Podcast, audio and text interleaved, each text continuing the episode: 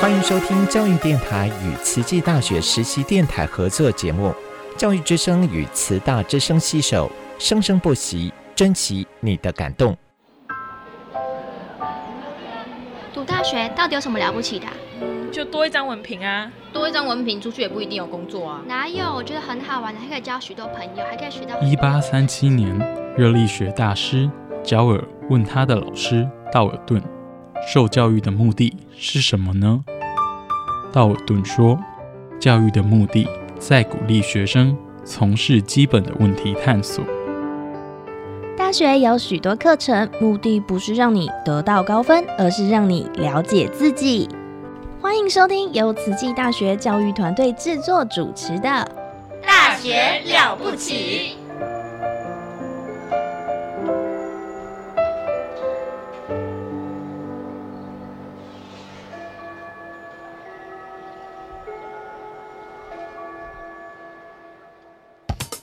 您好，健康哦！您好，健康哦！健康部落格提供您全方位的健康观念，让您健康讯息一把抓。健康部落格开战喽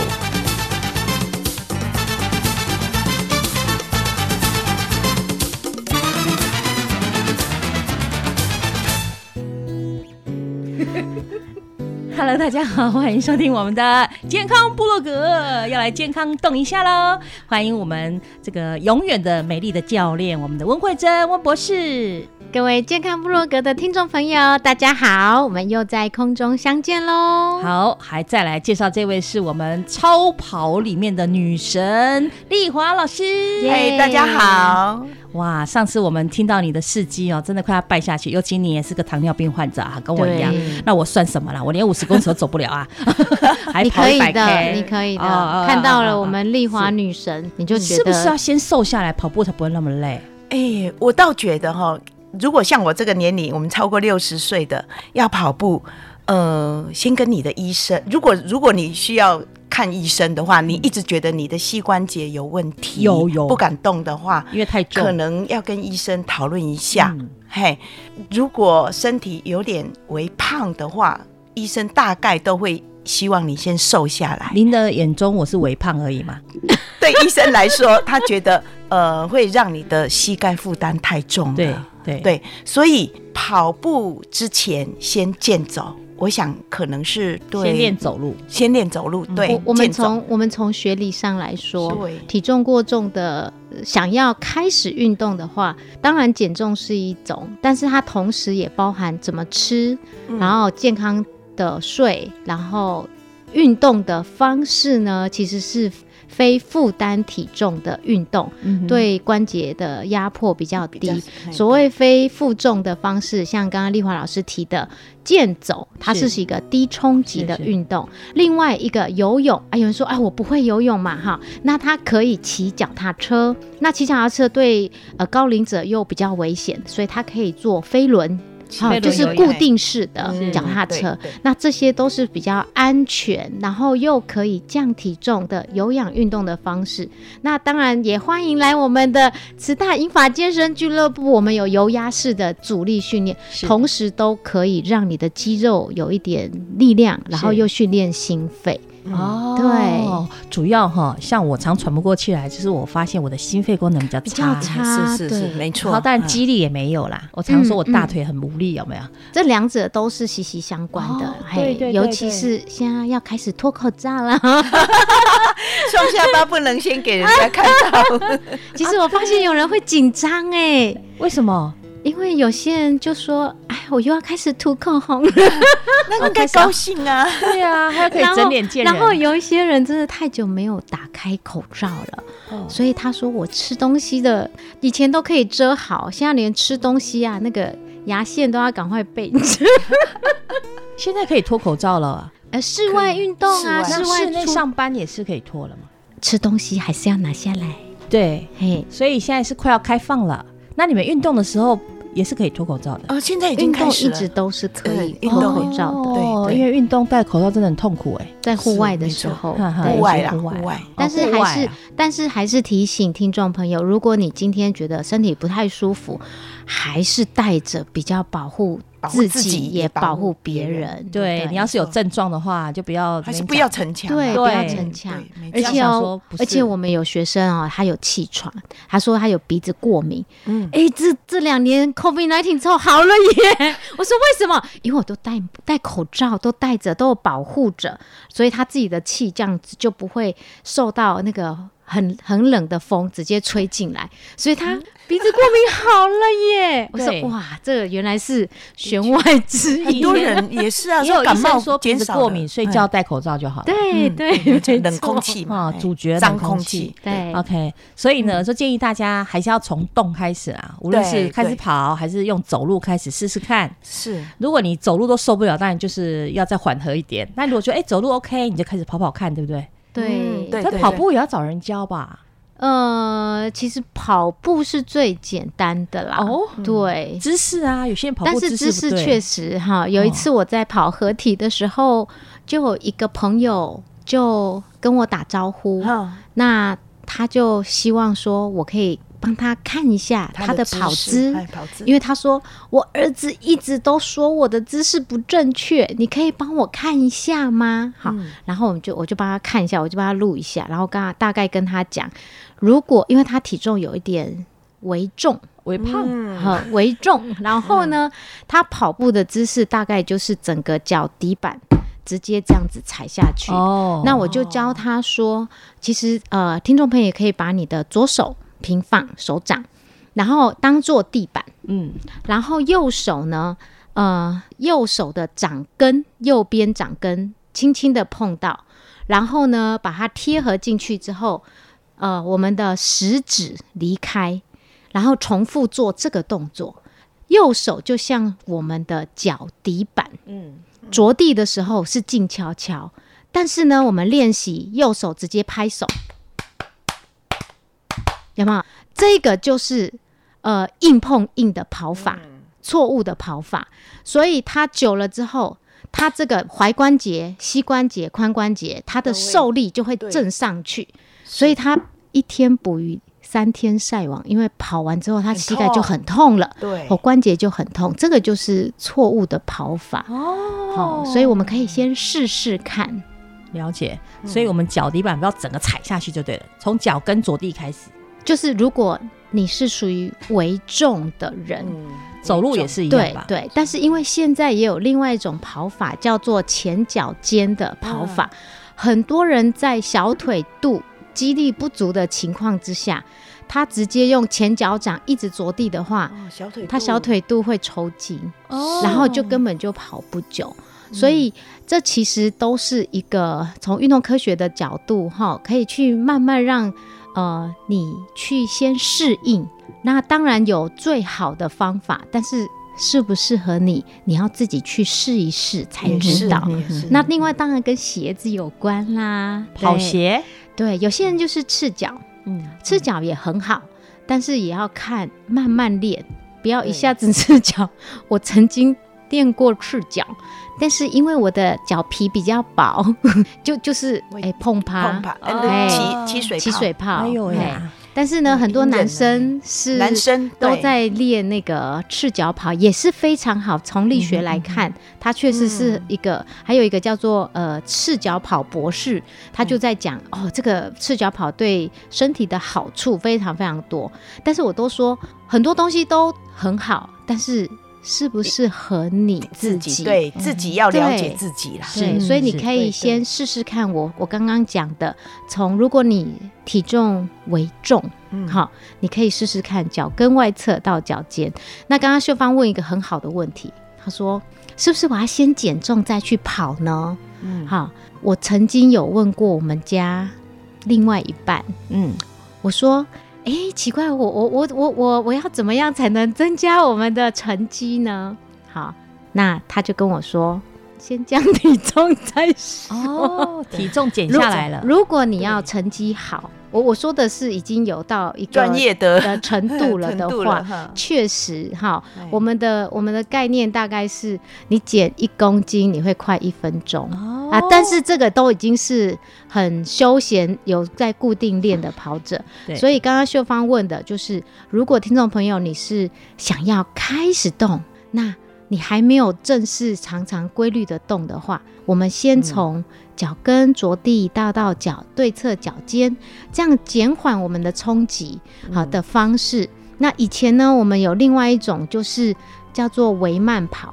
它就是在原地直接脚跟离开地面，然后前脚掌碰到之后就离开，就是这种小小的微慢跑，在家里垫垫着脚尖都讲超慢跑，对超慢跑、超慢跑或是微慢跑，在那个 COVID nineteen 期间，很多人用这种方式就在家里做，对对对，嗯，对，所以你都可以去试试看，嗯开始这么练习。无论如何，你体重是怎么样，你只要想开始运动，就要开始动，对，然后要找一个可以延续下去的方式，不要说对。哎、我动了一天，我躺三天，是，对，而且最好是有，尤其是女生，最好有一群朋友。朋。友嗯支撑支持你，因因为我觉得，像很多人会觉得跑步，像我在我高中虽然跑步，可是我知道很多同学很讨厌跑步，嗯，因为他觉得很 boring。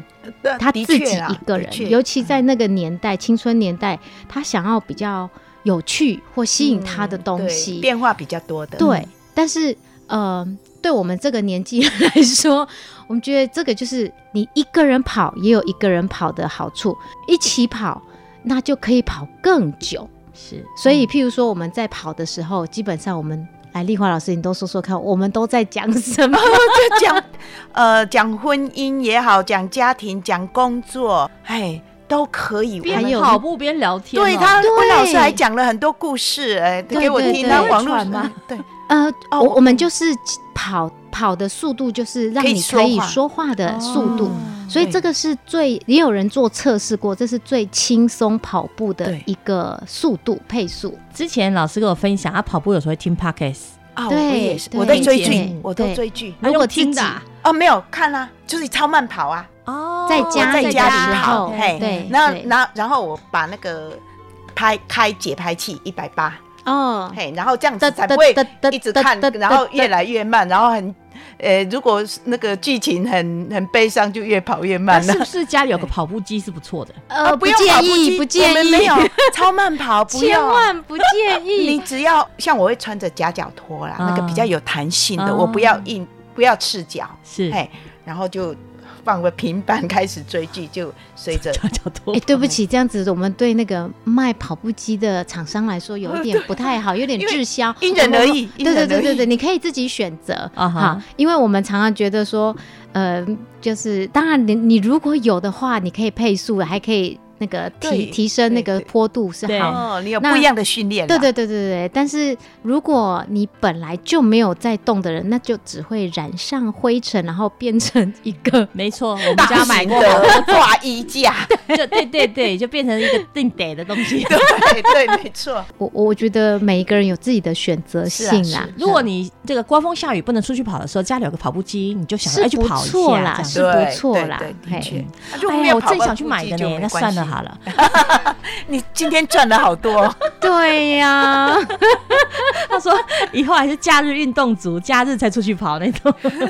平常要养成习惯就是了。要是，但是我觉得晚上或者是一早就看个人的睡眠状况。如果你你是属于早起族，其实早上也可以去走走社区。像我觉得我们社区也很多，就是用健走的，也是用聊天。那可以跑的话，我最近发现也蛮多人开始是跑了对对，跑起来的。嗯，那要不然就是注意安全啦，对晚上的时候确头实灯，头灯啊，穿亮一点的反光条的衣服，那我觉得都是你可以自己选择，就是一天当中也不一定只有假日可以做的。OK，好，讲到这里呢，来休息一下好了。这前面都是给我们这些哈没有什么运动的人的一些建议啊哈，再下来可能给一些专业跑者一些建议喽，好不好？好的，好，休息一下再回来。这世界每个小小的角落里，都会有阴影不停占据，像一首一首流行歌曲，快速累积又快速褪去，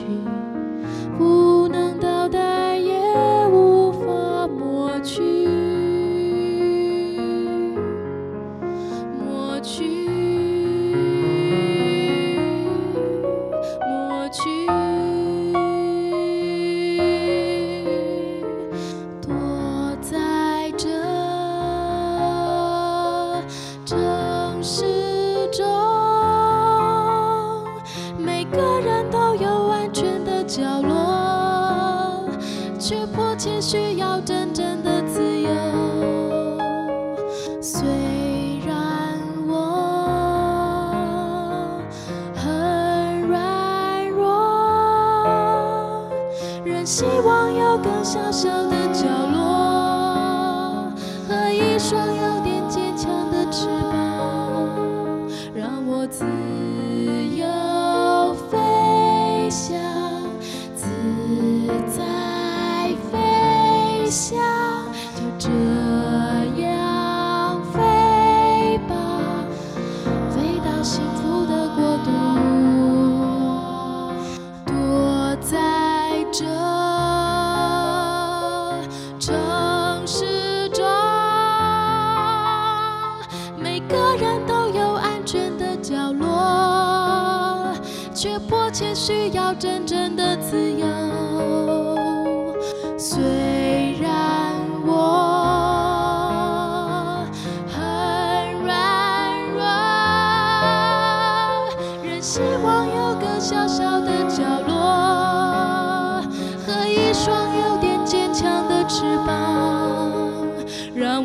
自由飞翔，自在飞翔，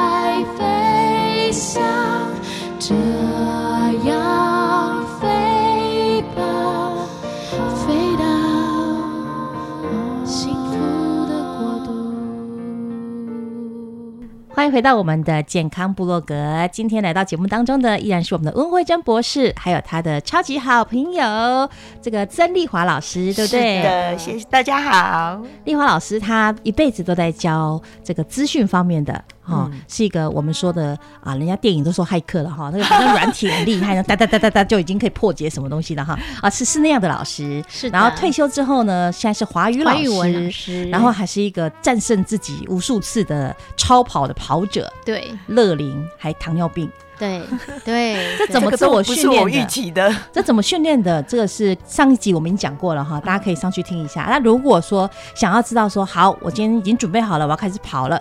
那参加跑步的这个过程，听说要做很多的准备。哎，两位跑者可以来分享一下。那我看我们就先讲讲，呃，从吃好了。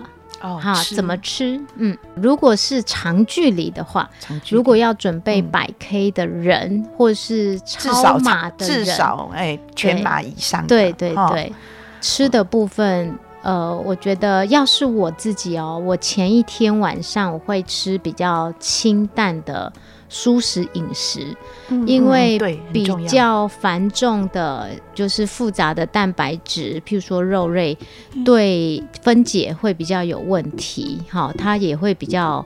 花时间，所以我前一天晚上，通常我们前一天晚上都会很兴奋，都睡不 睡不太好，对，所以我们都会在前一天晚上要更早一点睡，让比赛的前两个晚上可以真正熟睡。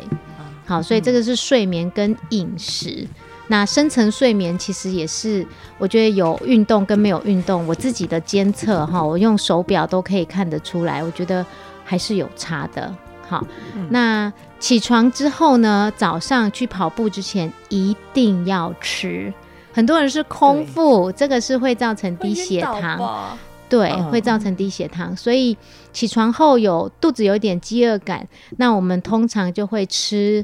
像我那一天呢、哈，吃我吃对我吃两个饭团，两个预饭团哈带着饭团去 seven 买。其实哦对对，前一天就准备好，是然后我还吃了一个面包，还有吃苹果芭乐，有没有很多？有对，这个是我在去年超跑的百 K 的前的当天早上吃的食物，是就是然后一定要一个小时以前吃。对。对，所以你就知道我我四点跑起跑，我三点就要吃完，嗯哼，最慢最慢三点半以前。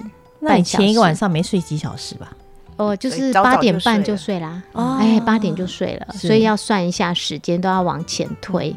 这个也是有策略的 对。那丽华老8师，你都吃什么？你那天吃什么？呃，基本上哈、哦，我会从前一个礼拜就开始准备，没错，哎，就是碳水化合物的东西吃的多一点。嗯前一个礼拜，嗯以我糖尿病来讲，那个都是我呃尽量避免的东西。是啊嘿，所以但是要比赛的那个前一个礼拜，我会稍微增量一点，哦，嗯，然后维他命 C 开始就吃了对，B 群也是，对，哎，但是前一天我的 B 群我就停了，然后第二天呢，要出发之前呢，要呃，除了说也是吃饱之外，我当天我也是吃了一颗饭团，预饭团打针，然后要打针。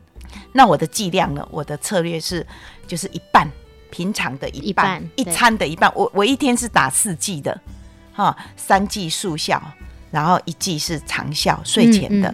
哎，对，那我是想我每四个小时打一次，嗯但是我还是很规律的一直补，嗯因为我一直嗯。在消耗嘛。嗯对对，然后咖啡因啊，这个时候是每呃每二十公里补一包，对，这个是路程当中的。不过说到睡眠呢，呃，我跟丽华老师我们也讨论过，呃，我从来都没有吃过安眠药，嗯，对。那安眠药对有一些人来说，确实有时候会深睡，但是它也会有一种所谓的抗药性，对。所以有一些人他睡吃了之后。隔天是起不来的，对会 尤其他平常没有去没有试过那个药量，好像那天我们另外一位跑者，他就说 他第一次值值夜班的时候，他就吃了安眠药，结果隔天是强迫被叫醒，然后但是他的药性才刚发作，对他整天昏昏沉整个沉，是昏昏沉沉没有办法，对他头是痛的。所以他就说：“哦，他从此不吃安眠药，因为对他来说很负面的经验。所以了解自己很重要。啊，而且我对我来讲，我不只是前一天吃，当天我还要吃，因为情绪太嗨了，我也睡不着。只要我参加全马以上的，哎，我就要就会变成前一天要吃半颗，当天比赛完还要再半颗。对对，因为 因因为我也很头痛，我也因为比赛完之后，我们都是呈现兴奋，你知道对贝塔 endorphin 它一直在分泌，脑内啡，整个人精神是嗨到不行，然后一直脑袋中会一直回忆。哇！我今天跑的路程跟一个过程，然后什么阶段，我脑袋是一直在在 run 的，是是是，因为你连续脑袋已经连续，我那一次哈，我跑了十二小时半，算很快的啦哈。对对，然后进就是你的脑脑袋一直都在这个过程，所以你我即使眼睛闭起来，我还是很累，可是就是我脑袋中就是一一直在那个过程路程，对，就一直在一直在一片一片一片的就这样子经过，所以真的就是很嗨，你是静不下来的。所以你知道为什么每次比赛完，每一个人都是很嗨的，对，因为大家都会觉得说哇，竟然我完成了。挑战成功了。嗯。我我怎么样怎么样，然后就会跟，尤其是又跟你一起经历这个流程的人，你会更嗨。所以从从免疫的角度哈，这个时候这个免疫力刚好是最低的。我们叫 open window，是哦有一个研究哈，它是是说九个小时，就是在跑超马跟全马，他们做过的是全程马拉松，做跑完这个长距离之后，他的免疫力会下降，降到最低的开口就是九个小时。但是这个时候很多人都是去聚餐呐、狂欢呐、狂欢呐、然后就很嗨呀、然后都一直在畅谈呐。可是这个时候是最容易上呼吸道感染的。哎呦，对，所以现在我们都有，尤其 COVID nineteen 之后，跑完直接口罩就戴起来。所以我们现在已经慢慢跑者也有这种受到教育，就是只要一比完赛。口罩就戴起来，对，外套穿起来，或者是换衣服，裤子也就是换掉衣服，换掉湿的，这个就是一个自我的保健，是是，对对对对，长知识了，真的，在这里提醒大家，后面这一段非常非常非常重要。也许你参加什么样的活动哦，结束大家真的是意犹未尽，非常的开心，然后说啊，我们继续刷拖了，什么什么什么了哈，那真的后来就是那一群整个去玩的人，通通中了，对对。对，因为也是身体的抵抗力也。降低，然后你也该休息没休息，但是这个又是一个议题，就是很多人问说，运动可以提升免疫力吗？要看时机。如果是刚运动完，他的免疫力确实是下降的，但是他过了一个礼拜或是多久之后，他是免疫力比一般没有运动人还要高的，所以运动确实可以提升免疫力，但是在运动完的当下，它是比较低的。是对，OK，还是肯定的。受伤也是哈，受伤也是啊，因为你受伤了嘛。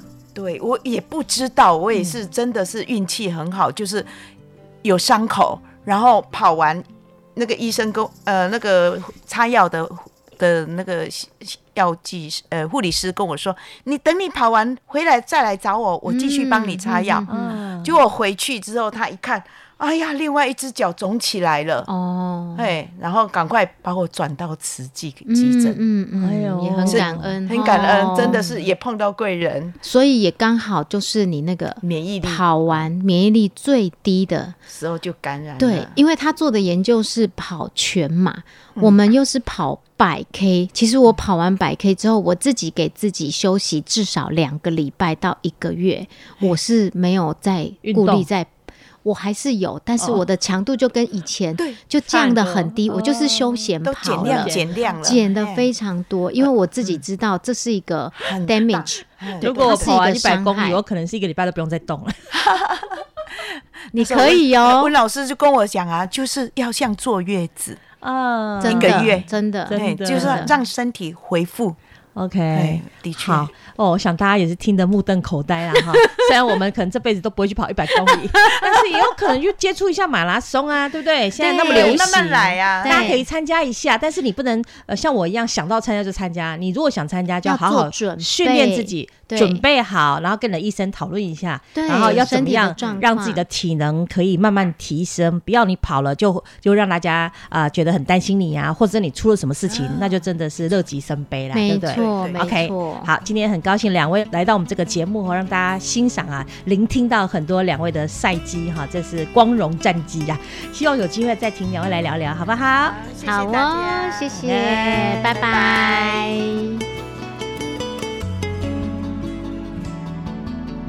收到你的信，带来最近你的消息。忙碌生活里唯一的惊喜，像一颗兴奋剂。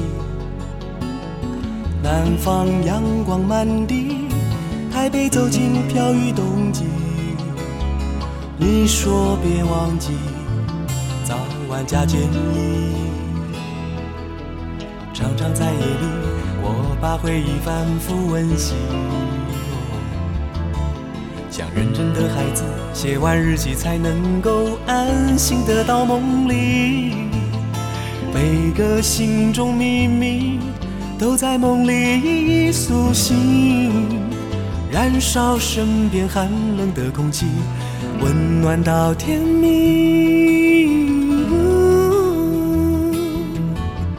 过完这个冬季，你是否一如往昔，恨不得睁开眼就能闻到夏日气息？过完这个冬季，爱你的心更加确定。写信告诉你，台北也好天气。